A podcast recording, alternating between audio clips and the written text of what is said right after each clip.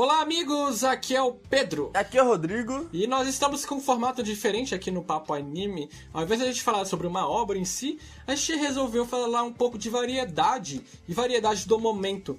Então, por isso que a gente vai fazer primeiro uma parte, né, desse, nesse episódio falando sobre o episódio final do Naruto e depois falar sobre o trailer do Violent Evergarden, que, né, deixou a internet de cabeça para baixo.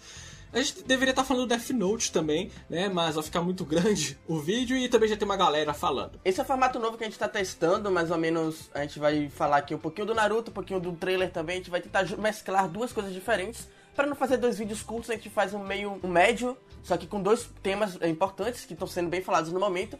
Então, caso vocês gostem do tipo de vídeo, comenta aí que a gente continua fazendo.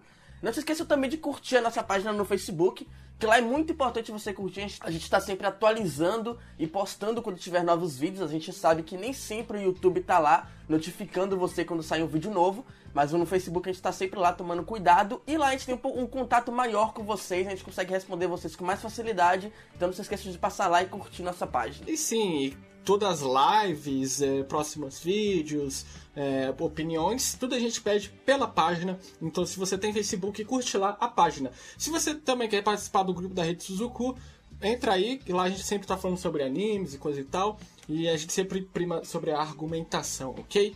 Então vamos lá, Rodrigo, para o Naruto!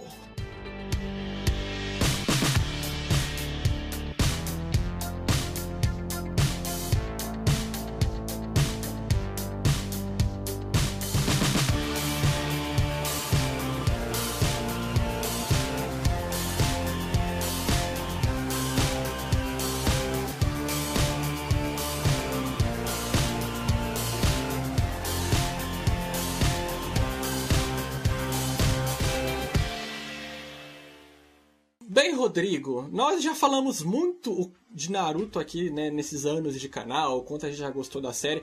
Tem o Papo Anime, não sei se tu lembra, é bem antigo, acho que foi o quarto ou quinto vídeo do canal antigo sobre Naruto, a fase clássica, né? Que a gente fez. É um papo horrível, tá não alistado, não sei o quê. Um dia aí a gente refaz. Naquela época os papos eram horríveis, né? Mas a gente vai melhorando e a tendência é essa. É, ainda são horríveis, né? É isso que eu fico. é bom pensar assim que a gente vai sempre melhorando, quem sabe a gente chega Quem lá sabe um dia, a gente fica bom. A gente fez aquele papo ru, digamos assim, falando sobre a luta entre o Sasuke e o Naruto e como a gente entendeu melhor pelo anime a ideologia do Sasuke, a luta dos dois. Então, a gente gostou do episódio. Você pode ver esse vídeo lá, clicando lá, né? A gente já falou aqui no canal em outros vídeos sobre as nossas decepções com o Naruto e etc. Não vou me alongar muito, né? Mas finalmente chegamos ao episódio final ele cobre o finalzinho da light novel sobre o Iruka Sensei, né? Eles estavam adaptando light novels ali sobre Shikamaru, não sei o que. Esse é sobre o Iruka Sensei e é ele que a gente acompanha no decorrer do episódio. Então, vamos lá, sendo bem direto, o que, que você achou do episódio? É, a primeira coisa que eu gostei, na verdade, para você ver o último episódio, você tem que ver o antepenúltimo para pegar ali direitinho, na verdade, o que tá acontecendo, né? Mas uma coisa que eu gostei logo de cara, assim, quando eu comecei a ver, foi o foco que eles deram no Iruka.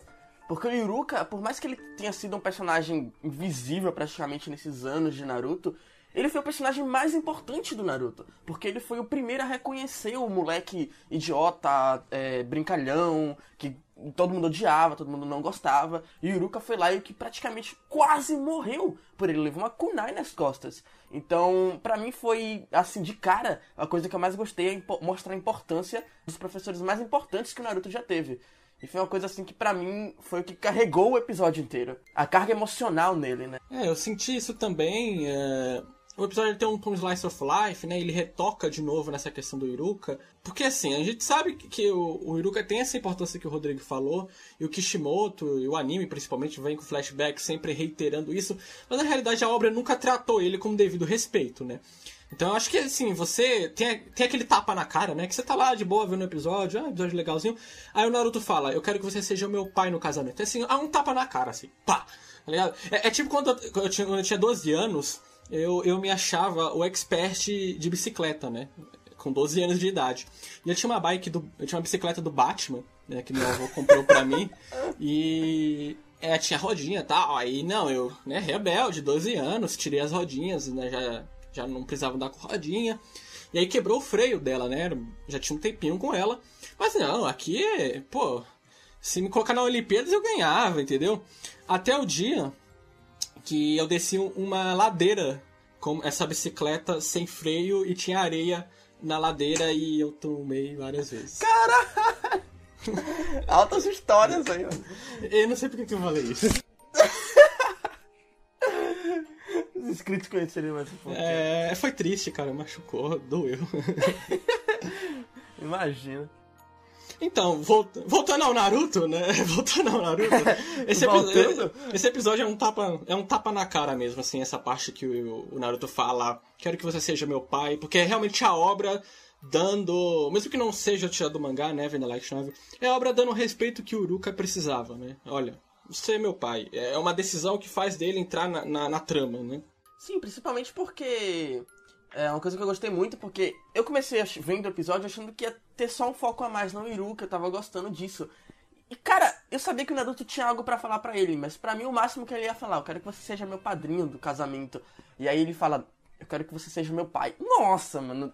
Acho que a última vez que eu me emocionei tanto com o Naruto foi, foi na morte do Jiraiya, cara. Então, putz, Naruto realmente conseguiu trazer um sentimento nesse último episódio que o anime já não conseguia há muito tempo. Ele conseguiu dar esse tapa na cara também. Putz, o último episódio foi assim pra mim sensacional. Eu vi gente reclamando que tinha que prolongar ali pra o, a cerimônia do casamento e tal, mas porra, todo mundo já viu cerimônia, todo mundo já sabe como é um casamento, é a mulher andando até lá, fazendo votos, beijinho no final.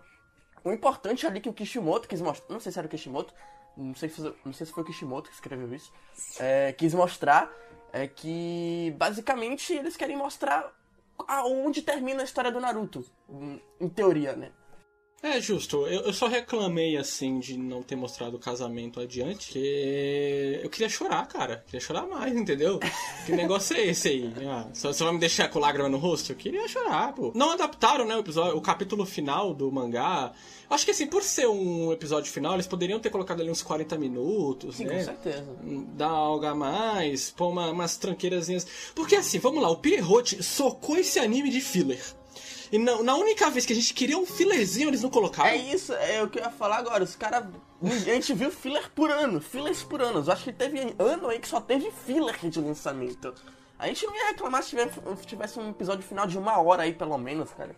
Porque era o que Naruto merece. É o que Naruto merece, na verdade. É, eu sentia que poderia demorar mais de qualquer forma. Cara, é, eu acho bonito, né, a cena final exatamente lá.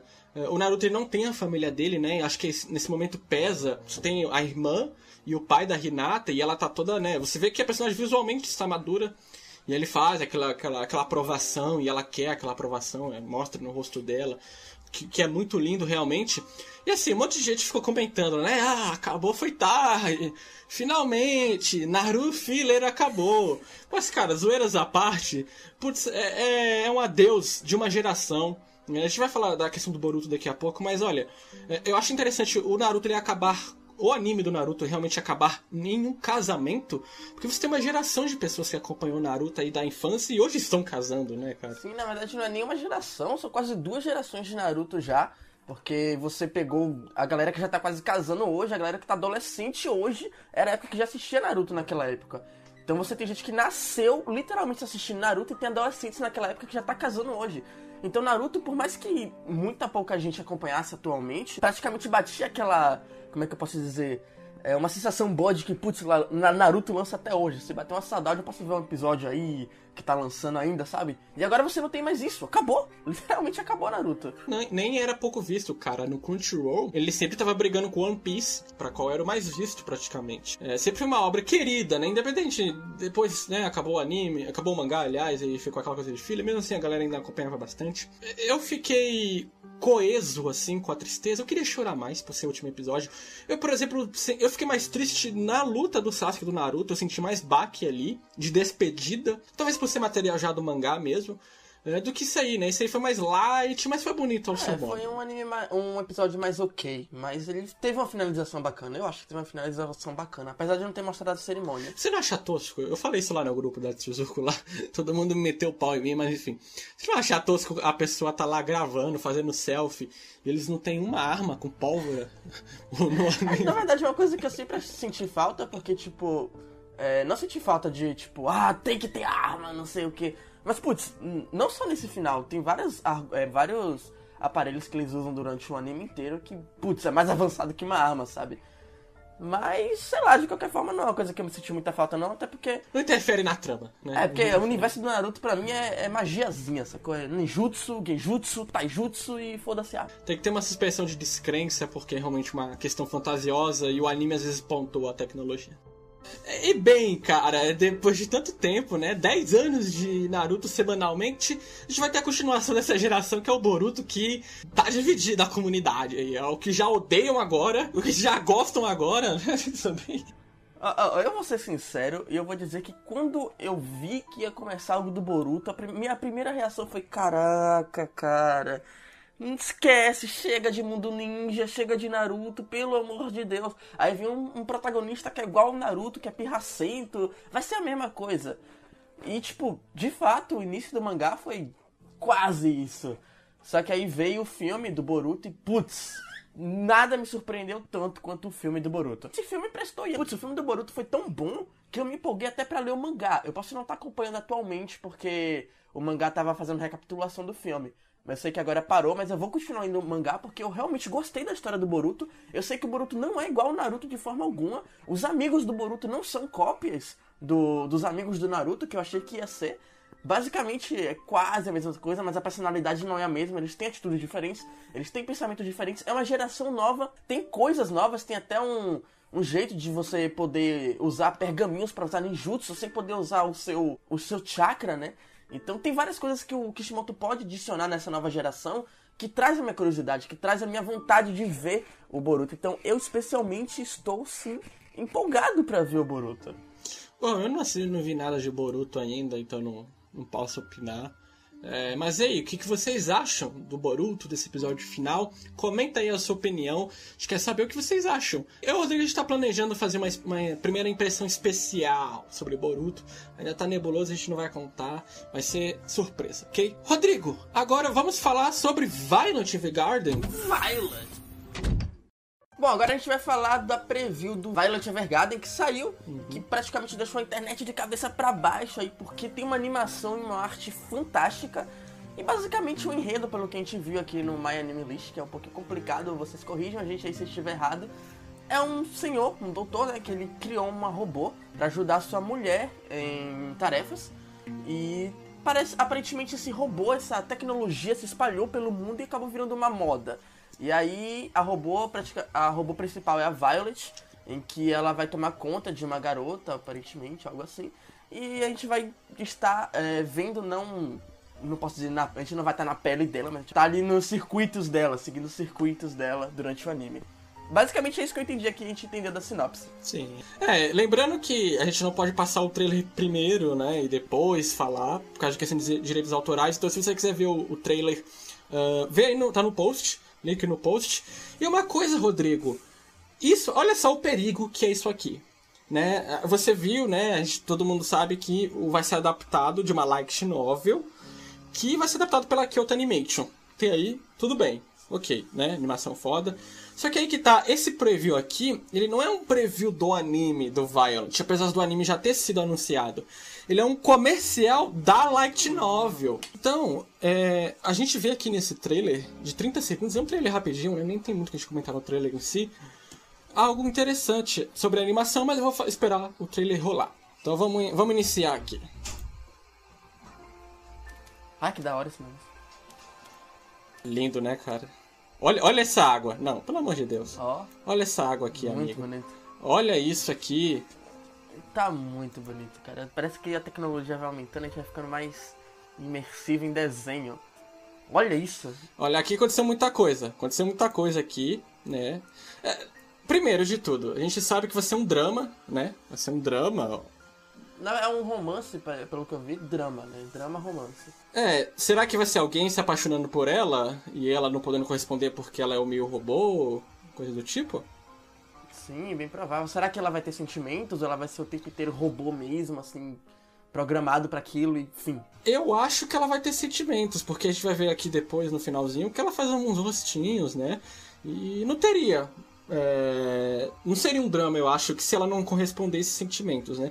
Mas ó, vou dar um play aqui nessa cena. Essa cena tem um take bem rápido, né? Ela sendo destruída tal. É isso, será que ela vai ter ameaças a ponto dela ser destruída ou algo assim? Eu acho que talvez ameaças que remontem o drama, né? Do tipo ela ser uma máquina e ela ser limitada, né? Você tá vendo aqui esse, esse take que eu pausei? Que a gente consegue ver as cordas, né? Se ligando à máquina tal. Então talvez tenha alguma coisa desse tipo, dela ser limitada por ser uma bugiganga. Olha como é lindo esse dirigível, cara. A, a profundidade que isso tem. Meu Deus, isso aqui é muito lindo. Eu recomendo para vocês, né, lerem, é, eu e o Rodrigo já lemos, uma, uma série de artigos que o Link do Ifologia já fez sobre animação. E ele fala sobre quadros chaves, né? E é isso que a gente vê nesses 30 segundos de trailer. Basicamente só quadros chaves, né? Lindo, lindo. Sim, não, não é nem um, um conselho, é praticamente uma ordem, né? Você é praticamente obrigatório você ler a, as coisas do Ufologia, porque lá é uma aula, aquilo dali é uma aula para você, você realmente sai com mais, não é o tipo de texto que você lê por ler, você realmente sai mais aprendendo coisas dali. Sim. Enfim, tem esse, esse colar aqui, né, que separou aqui. Aparentemente, sei lá, vai que alguém deu colar, ela tem sentimentos pela pessoa que deu colar, talvez seja o criador dela que ela acaba tendo sentimentos. E você tem um cara segurando ela agora. Então, sei lá, o que a gente pode tirar disso? Alguém que não gosta, não gosta dessa tecnologia, acha que máquinas podem dominar o Será que pode ter esse drama de máquinas vinha dominar o mundo, coisas assim? Hum, talvez eu acho que seja algo mais caseiro, não tão pretencioso assim, porque a sinopse não trata ela bem como uma máquina like a Exterminador do Futuro, né? Uma Sim. grande ameaça, mas talvez assim, ah, um drama dela ser uma máquina e talvez não consiga entender perfeitamente tudo que os seres humanos passam, é seres humanos, sei lá, talvez uma família quer que ela fique, ou reclamar que ela. Não sei, envolver um drama alizinho com algo simples, algo mais caseiro, mais doméstico, nada mega assim, extermínio do futuro e robôs são uma ameaça, eu acho, né? É, eu vou dar play aqui de novo. Essa arte é muito linda, cara. Olha só. Ah, outra coisa que a gente viu aí. Pausa aí. Pera aí. Pausa aí, caralho. Pausa aí. Outra coisa também é que tem vários cenários, né? Você vê ela na cidade, vê ela no, no, interior, vê ela na neve. Então será que vai ser em vários lugares diferentes ou várias épocas diferentes? Como é que vai ser isso? Será que vai passar num, num grande tempo? É, não sei, não dá pra saber pelo trailer se ela tá passando por várias épocas aqui, né? Ou se é tudo dentro do contexto do que o anime vai abordar, né? Mas aqui, ó, você tá vendo que esse take mostrando a mala não é quadro principal como foram os outros? Hum, verdade. E, e, aí eu tenho uma teoria. A minha teoria é que, assim, como esse aqui é um trailer da Light Novel, ele realmente vai ser lindão, assim, né? A coisa é você pagar uma 30 segundos de trailer. Eu já tinha tido um trailer, né? De 47 segundos. Uh, esse, você pode pagar lá, aqui outro anime fazer um trailer de 30 segundos, custa X. Agora, um anime de 12 episódios custa bem mais. E o que eu acho? Isso aqui, lembrando, não é o trailer do anime. É o trailer para vender a light novel. Então o que eu acho que o anime ele não vai ter essa animação excepcional 100%. Eu acho que vai ser algo meio ribique, é, que é mais ou menos lindo quase sempre, mas tem lá os momentos que não é sempre quadro-chave. Né? O Ribique também é da Kyoto Animation. É, porque na verdade, para quem não sabe, uma pequena aula aqui, nos animes tem o quadro principal né, e o quadro secundário. Os quadros secundários são aqueles movimentos que a gente não vê muito rápido, por isso que às vezes quando você pausa, você pega um personagem meio distorcido coisas assim. Então, pô, fazer um vídeo de 47 segundos pode ser muito fácil fazer isso aí, entendeu?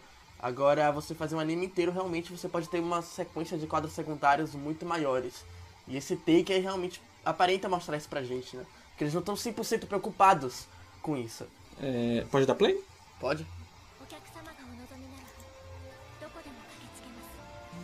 Olha só que lindo. Bem legal essa acentuação do azul, né, no rosto dela. Sim. E aí chegamos ao fim do trailer comentado de Violet Evergarden. Bom, eu, eu tô hypado Sim. pra ver. É, você. Mas assim, eu acho que é legal a gente ficar hypado pela sinopse, pela obra, não só pela animação, como a maioria da galera tá. Porque a galera pode se quebrar nessa da animação, né? É, eu tô interessado na verdade porque tem esse drama de robô. Então, é muito amplo você pegar um robô, jogar numa obra e trabalhar com ele, sabe? Então você tem um romance com um robô. Putz, a última vez que eu vi isso foi no filme Her. Então é algo muito bem a ser trabalhado, um romance, um drama, o que, é que ela tem a oferecer, o que, é que os personagens vão é, oferecer a ela como vai ser a reação daquele universo perante esse mundo robótico. Então, é uma coisa que eu tô hypado mesmo, eu vou querer ver, eu vou acompanhar, quem sabe não saem primeiras impressões, um papo anime, papo anime é muito longo, mas um papo ru, quem sabe. É, bem galera, esse foi nosso papo anime diferente. Comenta aí o que vocês acharam nesse formato. Você acha que a gente deveria falar mais de variedade no papo anime ou ficar dividido isso no papo ru mesmo? Então comenta aí sua opinião, deixa o joinha para ajudar a gente e curte lá a página como o Rodrigo já falou no começo. Até a próxima. Tchau.